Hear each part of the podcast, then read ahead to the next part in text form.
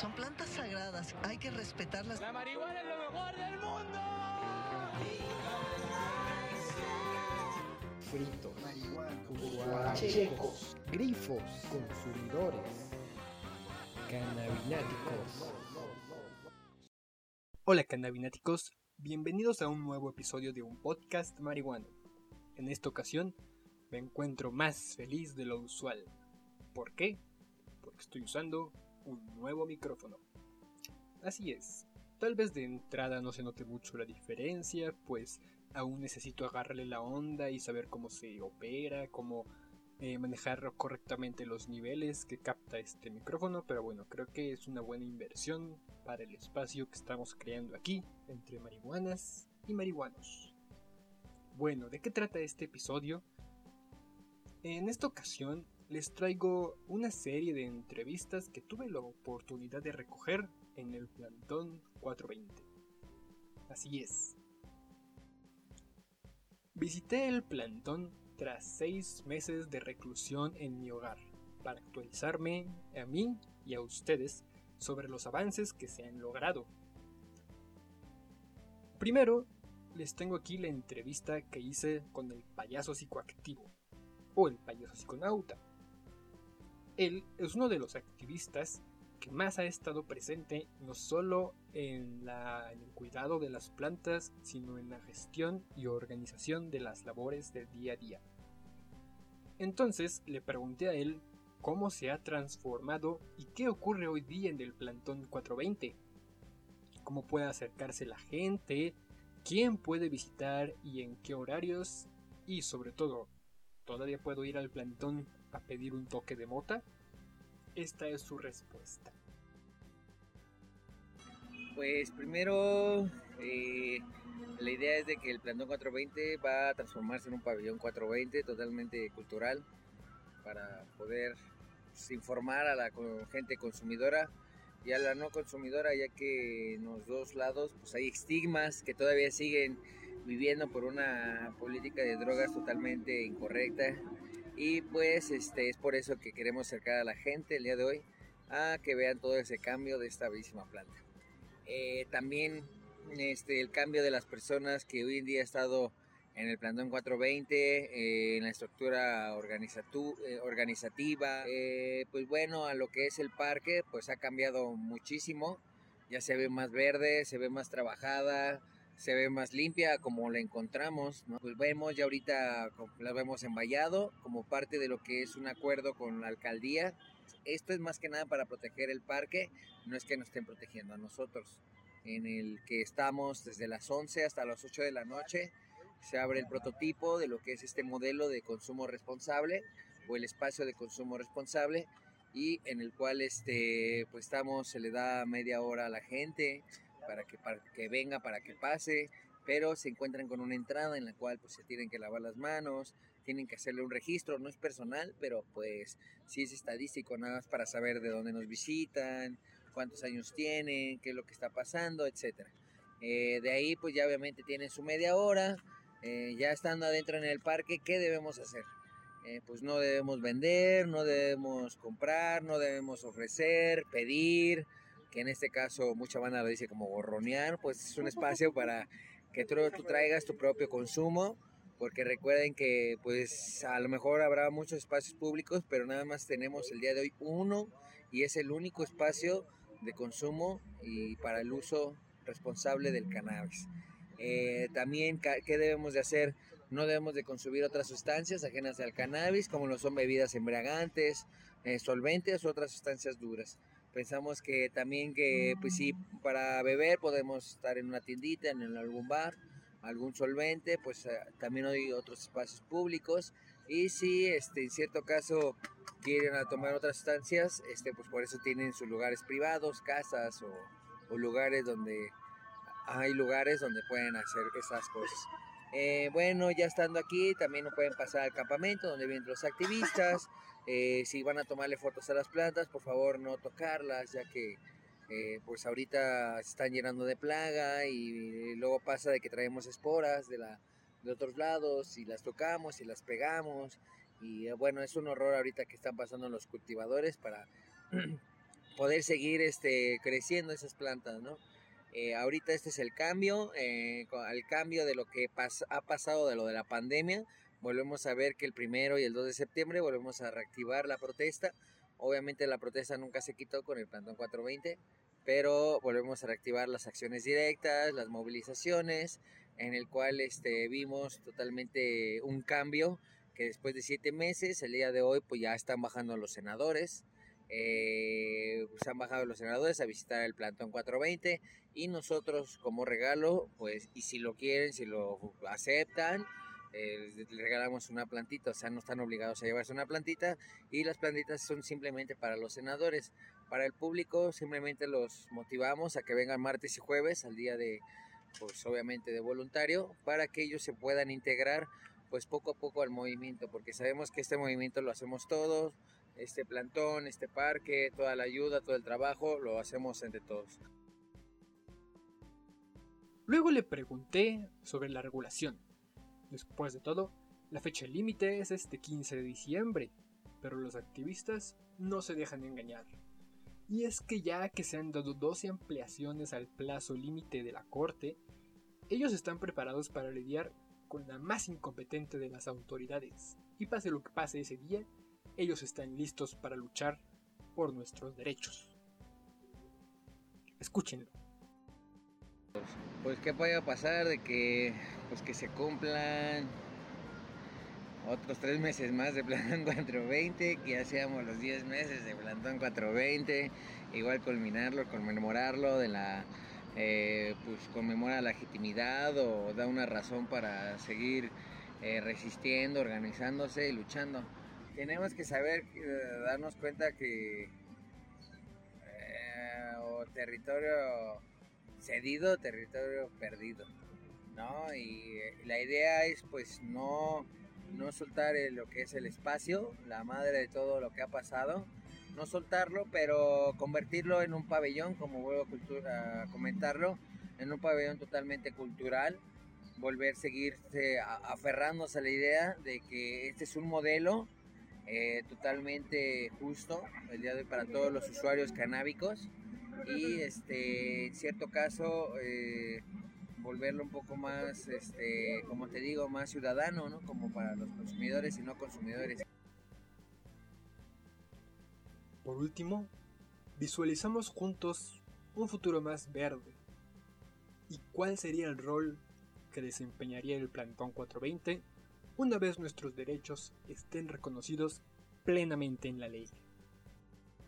La idea sí no soltar eh, el lugar, eh, obviamente no nos futurizamos, simplemente eh, vemos lo que es más para allá, sí pensamos en en el movimiento sea también un modelo para una educación totalmente basada y poder llegar a, a las personas que a lo mejor no lo tienen, ¿no? Porque sabemos que cuando esto se autorice todo va a salir bien caro y no, no muchos lo van a, lo van a tener. Eh, lo que se basa mucho aquí el movimiento es igual en el apoyo, en la organización que hoy en día le tiene tacto ¿no? a los pachecos responsables, es lo que hoy en día ha caracterizado eso creo que si en cierto lado este, se puede, pues, para futurizarse, sí sería eso, darle educación a lo mejor a las personas que en cierto caso no están accesibles al, a todo lo que el dictamen hoy en día, que después del 4 de marzo, este, se aprobó y pues eso es lo que se vendría. Obviamente no es algo seguro, son, son conjeturas simplemente, pero todo lo hoy en día como parte de la, del, nuevo futuro, de lo nuevo del plantón, es que podemos decir eh, verídicamente o verosímil este, que todas las decisiones las tomamos por parte de, pues, de todos. Y todas las propuestas vienen de todos, como de Leopoldo, Pepe, Lupita, este, Ed, este, eh, Luis, el Diablo, ¿no? las personas que se vienen integrando poco a poco, pues ya eh, tomamos nosotros las decisiones. Bueno amigos, ese fue el payaso. Pero también platiqué con Joel, quien es un voluntario en el Plantón 420. Y bueno, yo quería saber cómo es la, la tarea diaria, qué tipo de actividades se realizan y cuál es su experiencia como voluntario, ¿no? pero mi sorpresa fue que él no solo es un voluntario, sino que también es un paciente de cannabis. Entonces les invito a escuchar su historia sobre cómo el uso de cannabis no solo cambió su calidad de vida y le ofreció una nueva oportunidad para su salud, sino también le abrió nuevas puertas a conocer otra forma de relacionarse con la planta amiga. Sí, bueno, bueno, antes que nada, buenas tardes. Este, yo soy Joel. Este, más voy a dar mi nombre para un poco de medio anónimo, este, por los prejuicios que hay, no, no por otra cosa, porque este, bueno, yo mi, mi situación del por qué estoy aquí es este un tipo de gratitud, ¿no? Porque yo soy, bueno, eh, soy paciente eh, activo de cáncer, eh, por lo cual he recorrido a este método y pues me ha funcionado de una manera increíble, aunque la gente no lo crea. Este, yo fui operado en el 2017 de cáncer de estómago, me quitaron pues, prácticamente todo, solamente me dejaron 10% de este y a partir de ese momento pues me retiraron todo tipo de medicamentos, o sea, nada de medicamentos, pero este yo empecé a sentir los efectos de la operación, ¿no? En este caso perder el apetito, o sea, una de las funciones esenciales, pienso yo, este, dejé de comer, entonces, pero por la misma situación mi estómago no podía este, recibir eh, medicamentos, ¿no? En este caso los, los que todo el mundo consume, entonces yo dije, no, no, mi medicina está aquí. Inmediatamente yo, anteriormente ya la había eh, usado, este, más joven, pero este, de otra forma de otro modo de pensar, obviamente, ¿no? Más así, más, más juvenil, más así, este, más liberal. Pero hoy este es diferente, hoy he empezado a vivir y lo he empezado a compartir con la gente, con amigos, con mi familia, lamentablemente en este eh, momento pues tienen este prejuicio y tuve el distanciamiento que, que tenemos todos los usuarios del cannabis, en este caso por la sociedad, y pues tuve que salir de la casa, ¿no? Porque ellos no, no, no aceptaron que yo fuera, o no, no sé qué, qué es lo que pensaron. Bueno, el chiste es de que ando y estoy este, de voluntariado, ¿por qué? También porque a través de la misma situación de ser este paciente activo, pues yo no estoy trabajando ahorita por la, la, emergencia sanitaria. Entonces yo este, trabajo en la hotelería y este, no estoy trabajando, solamente me, se me está pagando mi salario. Eh, eh, por ser paciente activo, pues yo no puedo estar ahorita laborando, ¿no? Hasta que el semáforo sanitario cambie en verde, entonces, pues dije en qué empleo mi tiempo, porque sí empecé a sentir este un poco de crisis, la verdad por esta situación este, tan difícil, pero he venido aquí y aquí he empezado a liberar todas estas tensiones que en un inicio me llevaron a ser paciente de cáncer. Entonces aquí lo empiezo a hacer, que son las preocupaciones, el estrés, toda esta cuestión tan, tan de hoy, enfermedades, yo digo modernas del día de hoy, como es el estrés, este, todas estas cuestiones y, pues hoy yo este, estoy aquí con el voluntariado y estoy con los chicos, comparto con ellos solamente un poco de espacio a, este, a poder aprender un poco más porque yo quiero también aprender más y empezar, empezar este, a llevar este aprendizaje hacia las demás generaciones que, que empiecen a quitarse el prejuicio de la medicina este, que siempre ha existido, que es esta. ¿no? Entonces, este, pues esa es la parte que yo quiero vivir y compartir para posteriormente aprender de los másteres que están aquí enseñándonos los talleres de cultivo, este, las formas de cómo tratar una planta, este, todo, ¿no? relativamente vuelves a ser estudiante y eso es padre, ¿no? Luego le pregunté a Joel sobre qué es lo que más le ha asombrado en este redescubrimiento del cannabis de mano por supuesto de la información verídica que se transmite en el plantón 420. Es un mundo, es un mundo que yo lamentablemente cuando era más joven pues era solamente este, ignorancia, no solamente se fumaba por sinónimo de rebeldía, la verdad. Pero hoy yo me doy cuenta de la parte verdadera y es muy distinta, ¿no?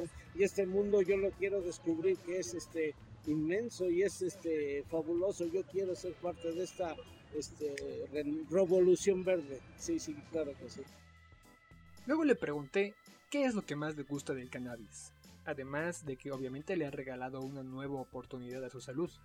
Yo quería saber qué ve en el espíritu de la marihuana. Y esto fue lo que respondió. todo porque eh, es como regresar a lo esencial, a lo, a lo- a lo original, ¿no? Porque yo he recorrido un camino, por ejemplo, este, en mi trabajo yo he podido ver muchos eh, lujos, ¿no? En, las personas que atendemos. Yo trabajo en Polanco, en el Hotel W, soy de eh, Room Service. Un saludo a mis amigos, todos los amigos marihuanos del W que son este de closet. ah, ¿no? Este, entonces, pues nosotros, fíjate, es que eh, ves los dos puntos, ¿no? Yo veo los excesos y cómo la gente este, puede gastar de una manera así increíble miles y miles de pesos en destruirse de esa manera cuando uno quiere es una oportunidad de vivir. Y o muchos hoy día van a irse a la cama sin un bocado a, a- a- la, a la boca y ellos lo derrochan no sé es, es increíble. Entonces yo veo esa comparación y no me gusta ese mundo ese mundo y es, es, es irreal es, es subjetivo es, se va fácil y el real es este, ¿no? Lo que, lo que verdaderamente vivimos como seres humanos o como compartimos entre todos. Yo creo que es eso. Por mi parte estoy totalmente de acuerdo con las palabras del colega Joel. Por último, y regresando al tema de los perros, platiqué con Pepe Rivera, quien ha sido activista desde hace ya algunos años ya. Él fue quien estudió las sentencias de la corte y llegó a la conclusión de que se deberían respetar cuatro puntos mínimos para que, según lo dicho por la misma corte, se respeten los derechos de los usuarios. Por eso quise preguntarle cuál era su opinión sobre este operativo de perros humanos que se está implementando en el metro, según esto para buscar explosivos, pero también drogas. En este caso, por supuesto, hablamos sobre el metro de la Ciudad de México, pero esta es una discusión que debe aplicarse en todas las localidades. A fin de cuentas, los derechos deben aplicarse para todos o no son. Pues bueno, evidentemente lo que estamos planteando son que nuestros cuatro demandas son eh, lo que se tiene que cumplir para que no se siga dando ese tipo de abusos. ¿no? Eh, se está criminalizando la posesión, ¿no? porque se está buscando drogas, se está diferenciando entre la gente que es usuaria y la gente que es eh, está vendiendo, ¿no? es comerciante. Eh, como lo hemos dicho, se tiene que normalizar, no hay una razón por la cual eh, si tú puedes portar una botella de tequila en el metro, ¿por qué no vas a poder portar tu nota? ¿no? Y no tiene que haber un límite tampoco, porque el límite decimos que lo usan los policías para abusar. Entonces, eh, pues nos parece fundamental, uno, que se arregle la ley para que no se utilice la ley para cometer abusos, eh, que no se esté utilizando la ley como excusa para que te presenten ante el juez, que en ese traslado ante el juez es donde se violan tus derechos, ¿no? Este, y el trato digno, ¿no? que evidentemente que te están que te estén cateando en la calle como un criminal porque un perro decidió que traes drogas, ¿no? Cuando está permitido ¿no? consumirlo, pues no es válido. Entonces lo que se tiene que hacer ahí es pues evidenciar eso. Eh, y evidentemente ahorita nuestro enfoque está más hacia el cambio de la ley, que va a ser fundamental para un cambio de paradigma, ¿no? Eh, hicimos el ejercicio anteriormente de ir a hablar con Claudia Sheinbaum cuando dijo que ella había dado la orden de que no se estuviera molestando a los usuarios. Eh, evidentemente eso es una forma de molestar a los usuarios y es una cosa que pues es contradictorio, ¿no? Me parece que es importante que los usuarios entiendan quién está dando esa orden. Entonces, como siempre hemos dicho y eso lo dijimos en el comunicado no se hagan rosca, ¿no? Eh, la obligación de respetar los derechos es de todos, ¿no? Del legislativo de reformar, pero lo- la parte ejecutiva ¿no? y lo que es la parte de las policías y la Guardia Nacional, tienen que respetar. ¿no? Y Tienen que poder, tienen que enfocarse en los verdaderos criminales, nosotros no somos criminales. Luego hablamos sobre este video que estuvo circulando en redes sociales y en el que vemos a un grupo de policías arrestando a un sujeto por A ver, chécale ahí, pareja. Búscale ahí. Poseer. ¿Qué trae? ¿Son acaso esos 5 gramos de marihuana? Y en todo caso, ¿de qué sirve tener chance de 5 gramos si al final del día de todos modos los policías te van a levantar y te van a llevar para presentarte ante el juez cívico?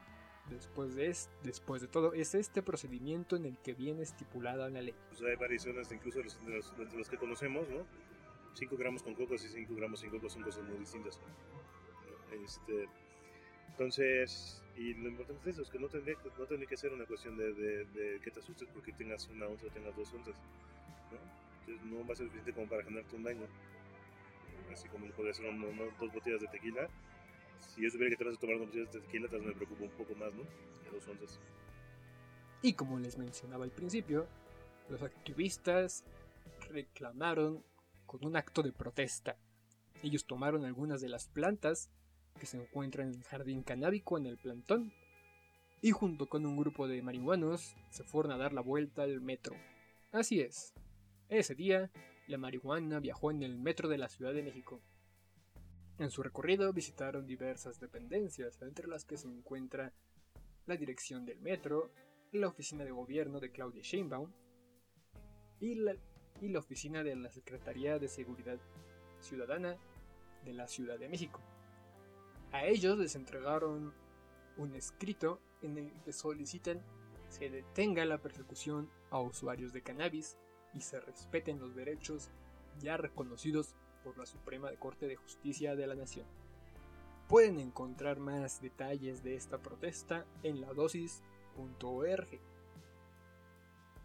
Pero bueno, cannabináticos, eso ha sido todo por hoy. Espero hayan disfrutado de las protestas. Espero hayan disfrutado tanto como yo al usar yo este nuevo micrófono. Y por último espero que lo más importante de todo, sigan compartiendo el amor por la planta amiga. Nos escuchamos en el próximo episodio de un podcast marihuana.